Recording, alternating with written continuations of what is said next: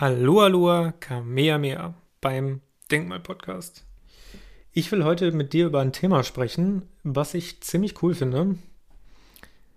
Cool nicht in dem Sinne, dass das, worüber ich gleich sprechen werde, eigentlich selber cool ist, sondern was ich mal cool zu reflektieren finde. Ich weiß natürlich nicht, wie lang diese Folge jetzt wird. Vielleicht ist die total schnell abgefrühstückt. Aber ja, ich glaube, darüber muss man einfach mal sprechen, egal wie lang oder kurz es ist. Du kannst ja dann selber einfach mal drüber weiter nachdenken und kannst schauen, ob da vielleicht auch dir die, der ein oder andere Einfluss bei dir vorhanden ist. Worüber rede ich? Ich meine ein Phänomen, was ich den Popularitätskomplex genannt habe. Also ich weiß nicht, ob das in der psychologischen Literatur schon beschrieben wurde muss ich gestehen.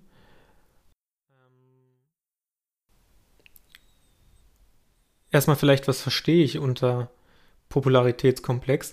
Ich habe das Gefühl tatsächlich, weil das selber bei mir ist, so, und ich möchte natürlich nicht auf alle anderen schließen dadurch. Ich möchte es aber auch nicht ausschließen, dass da eigentlich in jedem, in fast jedem, moder in jedem modernen Menschen ein Bedürfnis danach vorhanden ist, populär zu sein. Also wirklich beliebt zu sein. Nicht nur beliebt in dem Sinne, dass man jetzt bei seinen Freunden gerade hip und cool ist und in und so, das ist äh, klar, irgendwo Teenie-Gehabe. Aber ich meine damit auf einer, ich will nicht sagen höheren Ebene, sondern auf einer vielleicht ähm, oberflächlicheren Ebene, auf einer ja, auf einer gesellschaftlicheren Ebene, so, so kann man es vielleicht bezeichnen, dass man von der Gesellschaft geliebt werden möchte, nicht nur in dem Sinne, dass man es allen recht machen möchte, also ein Helfersyndrom in seinem eigenen Umfeld auszuleben, sondern dass jeder wirklich heutzutage am liebsten populär wäre.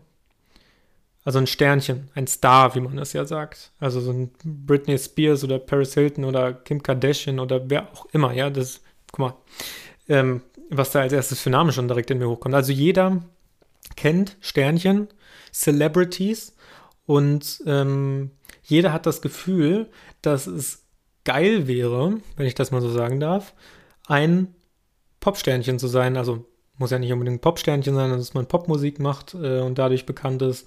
Ähm, man kann ja auch ein bekannter Künstler sein oder ähm, ja, ein bekannter Buchautor oder vielleicht ein bekannter Journalist oder was auch immer. Dieses, viele Leute sehen einfach nur dieses Prestige, was dahinter steht. Also, dass hm, es geil ist, von anderen Leuten erkannt zu werden und dass es geil ist, renommiert zu sein, wenn man was sagt, dass das dann viel mehr Wahrheitsgehalt hat.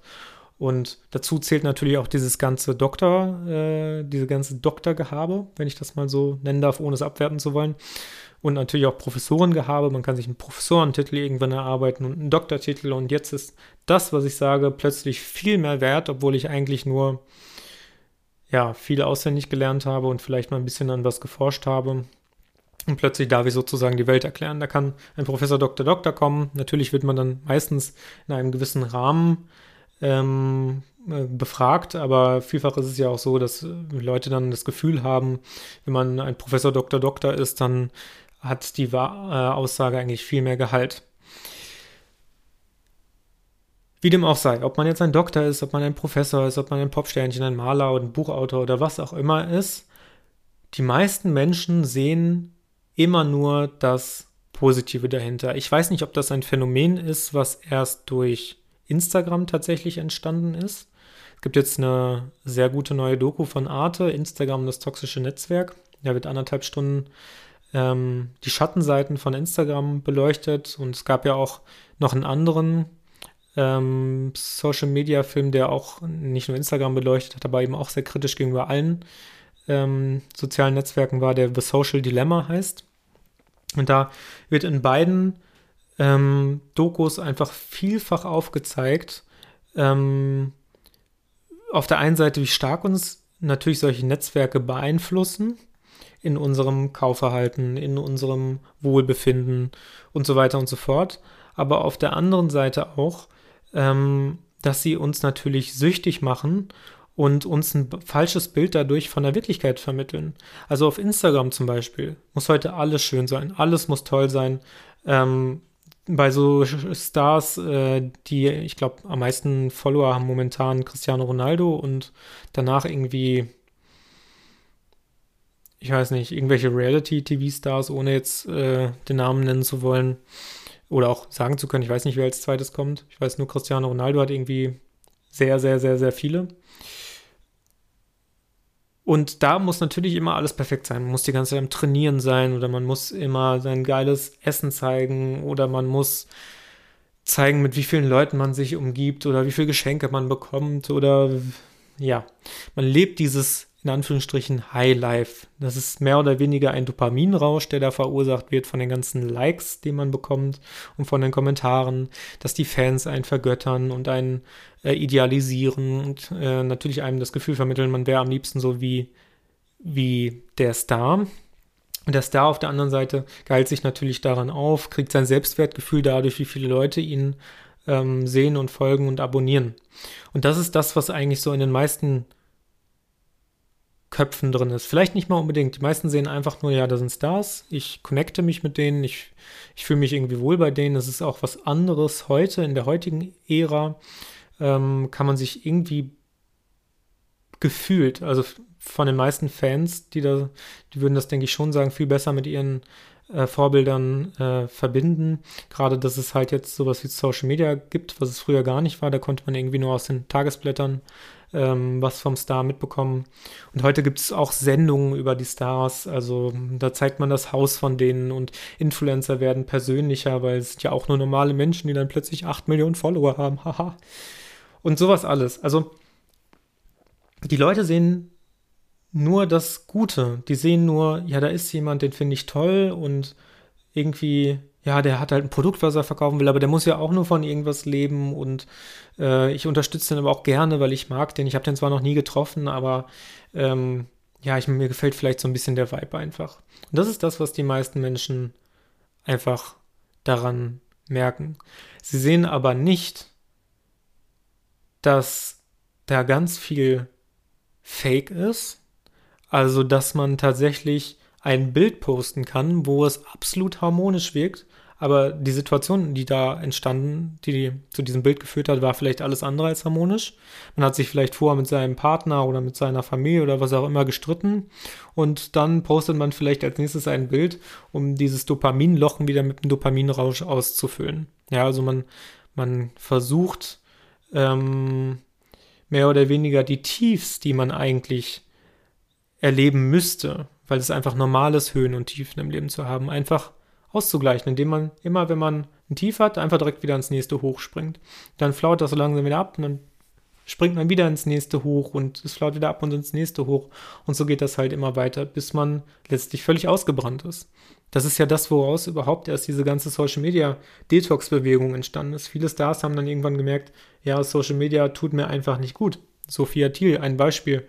Ähm, aber natürlich auch sehr, sehr viele andere Menschen, die, wenn dann nicht mehr alles 100% läuft oder es Geld, das vielleicht nicht mehr unbedingt aufwiegeln kann, dass man so viel aus seinem Privatleben preisgibt, dass man dann in so ein Loch, in so eine Depression hineinrutscht, wenn man sein eigenes Hormonsystem mit diesen ganzen, diesen ganzen Rauschzuständen eigentlich völlig ähm, zerstört hat. Das, das sehen eigentlich viele, viele, viele Fans gar nicht. Und auf der anderen Seite ist natürlich da auch so ein gewisser Zwang entstanden, dass da jeder mitmischen muss. Also die Stars haben ein tolles Leben, also muss ich jetzt auch zeigen, dass ich ein tolles Leben habe. Und das ist ja vielleicht die, tiefer liegende unbewusste Intention dahinter. Wenn ich auch so bin wie meine Stars und auch immer Bilder poste, die ähm, zeigen, dass ich ein perfektes Leben habe, dann mögen mich die Leute auch, dann kriege ich mehr Follower, dann poste ich noch ein Bikini-Bild mehr oder noch ein Food-Bild mehr und kriege mehr Follower und kann daraus wieder Kooperationen rausschlagen und dann werde ich vielleicht eines Tages dadurch ab, unabhängig von meiner Arbeit. Ähm, aber die letztlich dahinter steckende Intention ist ja eigentlich nur, dass man vergöttert werden will. Man will, wenn man, ähm, egal ob es jetzt auf Social-Media-Plattformen ist oder eben ähm, als äh, ja, ähm, wenn man irgendwelche Interviews führte in Zeitungen oder ähm, ja, einfach andere Mittel und Methoden nutzt. Man versucht ja immer irgendwie ähm, gesehen und gehört zu werden. Und sei es nur, dass man eine Webseite hat. Auch ich habe eine Webseite und ich habe lange damit gerungen. Ich habe mich gefragt, warum mache ich diese Webseite eigentlich? Zum einen natürlich für mein ästhetisches Empfinden. Ich freue mich natürlich sehr, da Arbeit und Zeit und Energie reinstecken zu können und ähm, es gefällt mir natürlich auch, selber, aber auf der anderen Seite macht man das ja primär für die anderen, weil ich selber weiß ja, wer ich bin. Ich muss ja keine Facette von mir im Internet abbilden, nur um mich selber gut oder toll zu finden. Ja, dafür brauche ich mich nur einmal hinsetzen, muss mich in, sie, in mich selber hineinfühlen ähm, und merken, wie schön ich wie schön ich es mit mir selber habe. Aber stattdessen baue ich mir eine Präsenz im Internet auf, vielleicht auch mit Podcasting und hoffe, eines Tages von sehr vielen Menschen ge gehört zu werden. Ja, das, also ich kann mich davon ja nicht freisprechen. Es wäre mir am liebsten, dass 100.000 Menschen jeden Tag meinen Podcast hören und sich daran erfreuen, was ich hier so von mir gebe.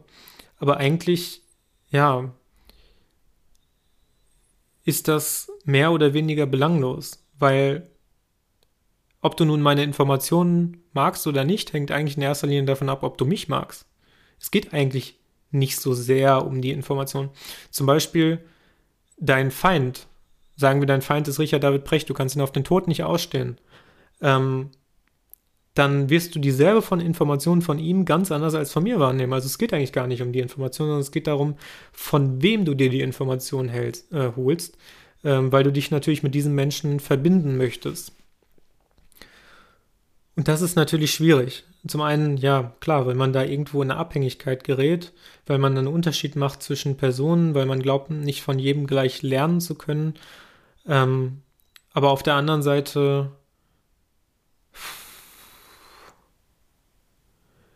ist es, ja, es ist einfach schwierig. Es ist einfach sehr, sehr schwierig, auch für jemanden, oder sagen wir einfach mal für alle, die irgendwie aktiv sind und sich selber präsentieren, eben vornehmlich im Internet, da nicht in diese Spirale hineinzukommen, nur noch gesehen und gehört werden zu wollen, sondern das auch einfach für sich selber zu tun gerade dadurch, dass man ja auch sehr, sehr viel messen kann. Wir lieben ja heute unsere Zahlen. Wir lieben es, auf irgendwelche Statistiken zu gucken und zu sehen, wie viele Leute haben mich gerade gehört. Und vergessen, dass das letztlich aber eigentlich auch nur eine Zahl ist. Weil was sagt denn diese Zahl? Diese Zahl sagt mir nichts. Sie sagt theoretisch, dass so und so viele Menschen das gehört haben könnte. Aber ich kenne diese, diese Menschen alle nicht. Diese Menschen haben sich vielleicht auch gar nicht unbedingt mit mir ähm, haben nicht mit mir Kontakt aufgenommen. Ich weiß also eigentlich gar nicht, ob diese Menschen existieren, ob da jetzt 0 steht oder 100.000. Es hat eigentlich gar keine Relevanz. Was eine Relevanz hat, ist, dass ich versuche, etwas zu präsentieren und dass es wichtig ist, mit welcher Intention ich da herangehe. Wenn ein Projekt von Anfang an sagt, ich mache etwas um viele Leute zu erreichen, dann ist es eigentlich zum Scheitern verurteilt, weil dann kann, dann kann derjenige natürlich auch seine Kreativität nicht mehr ausleben. Vielleicht schafft er es am Anfang noch, aber später irgendwann nicht mehr, weil er sich ja auch die ganze Zeit dann eigentlich nur noch darum kümmert, was die anderen Menschen von ihm denken. Und wenn er die Erwartungen nicht erfüllt, dann, ja, was dann eigentlich? Dann fällt er wieder in ein Loch. Und deswegen ein sehr gutes Beispiel dabei ist tatsächlich die Apache-Doku. Also Apache, wer ihn nicht kennt, äh, ist ein Deutsch-Rapper, der es geschafft hat, 2019 und 2020 sehr, sehr stark den Zeitgeist zu treffen. Also der hat über zwei Milliarden Streams inzwischen, 20 Goldplatten, glaube ich, zwei zwei Platin oder sowas oder Diamant oder was auch immer. Auf jeden Fall ähm, unglaublicher Newcomer, den wirklich alle abgefeiert haben, dessen Songs rauf und runter in Clubs gespielt wurden. Ähm, also der, so jemand, wo man wirklich sagen kann, der hat es geschafft. Der hat jetzt eben über Amazon Prime eine Doku veröffentlicht über seinen Aufstieg und ja, über sein Leben. Jetzt so, nachdem er aufgestiegen ist auf den Olymp, wie die meisten Menschen ihn sehen. Weil das ist ja auch dann tatsächlich, es wurde auch in der Doku sehr gut gezeigt, wenn er halt einfach mal so rumgegangen ist, dann kommen halt direkt die Leute an, erkennen ihn, weil, ja, also, ich würde jetzt mal sagen, gut die Hälfte oder ein Viertel, Viertel bis die Hälfte von Deutschland hat ihn schon mal gehört, kennt ihn vielleicht vom Gesicht. das sind 20 Millionen Menschen. Das sind dann, ähm, vielleicht jeder Vierte, der auf der Straße ist, wird ihn dann erkennen. Ja, was, was ist das für ein unglaublicher Druck, der dahinter steht? Du darfst keine schlechte Laune mehr haben, du darfst nicht, äh, nicht frustriert sein, gerade in dem Moment, sondern du musst auch immer irgendwo eine Show spielen, wenn du äh, die Bedürfnisse der Leute da befriedigen möchtest. Und das ist dann zum Beispiel eine der Schattenseiten, wenn du populär bist. Du musst immer die Bedürfnisse der anderen erfüllen oder hast vielleicht das Gefühl, du musst die Bedürfnisse der anderen erfüllen.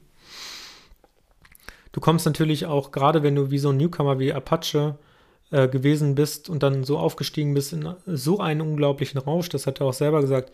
Es war, er hat es bis heute noch nicht so richtig realisiert, was da eigentlich passiert ist.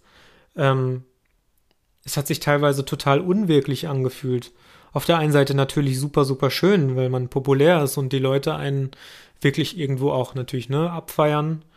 Ähm, aber auf der anderen Seite eben sieht man auch, was man vielleicht alles verloren hat. Man kann nicht mal eben einfach so einkaufen. Man kann nicht mehr anonym bleiben. Hinter der Anonymität steckt ja auch irgendwo so ein, so ein Segen hinter, dass man nicht immer, nicht immer erkannt wird, dass man auch einfach mal seine Ruhe hat.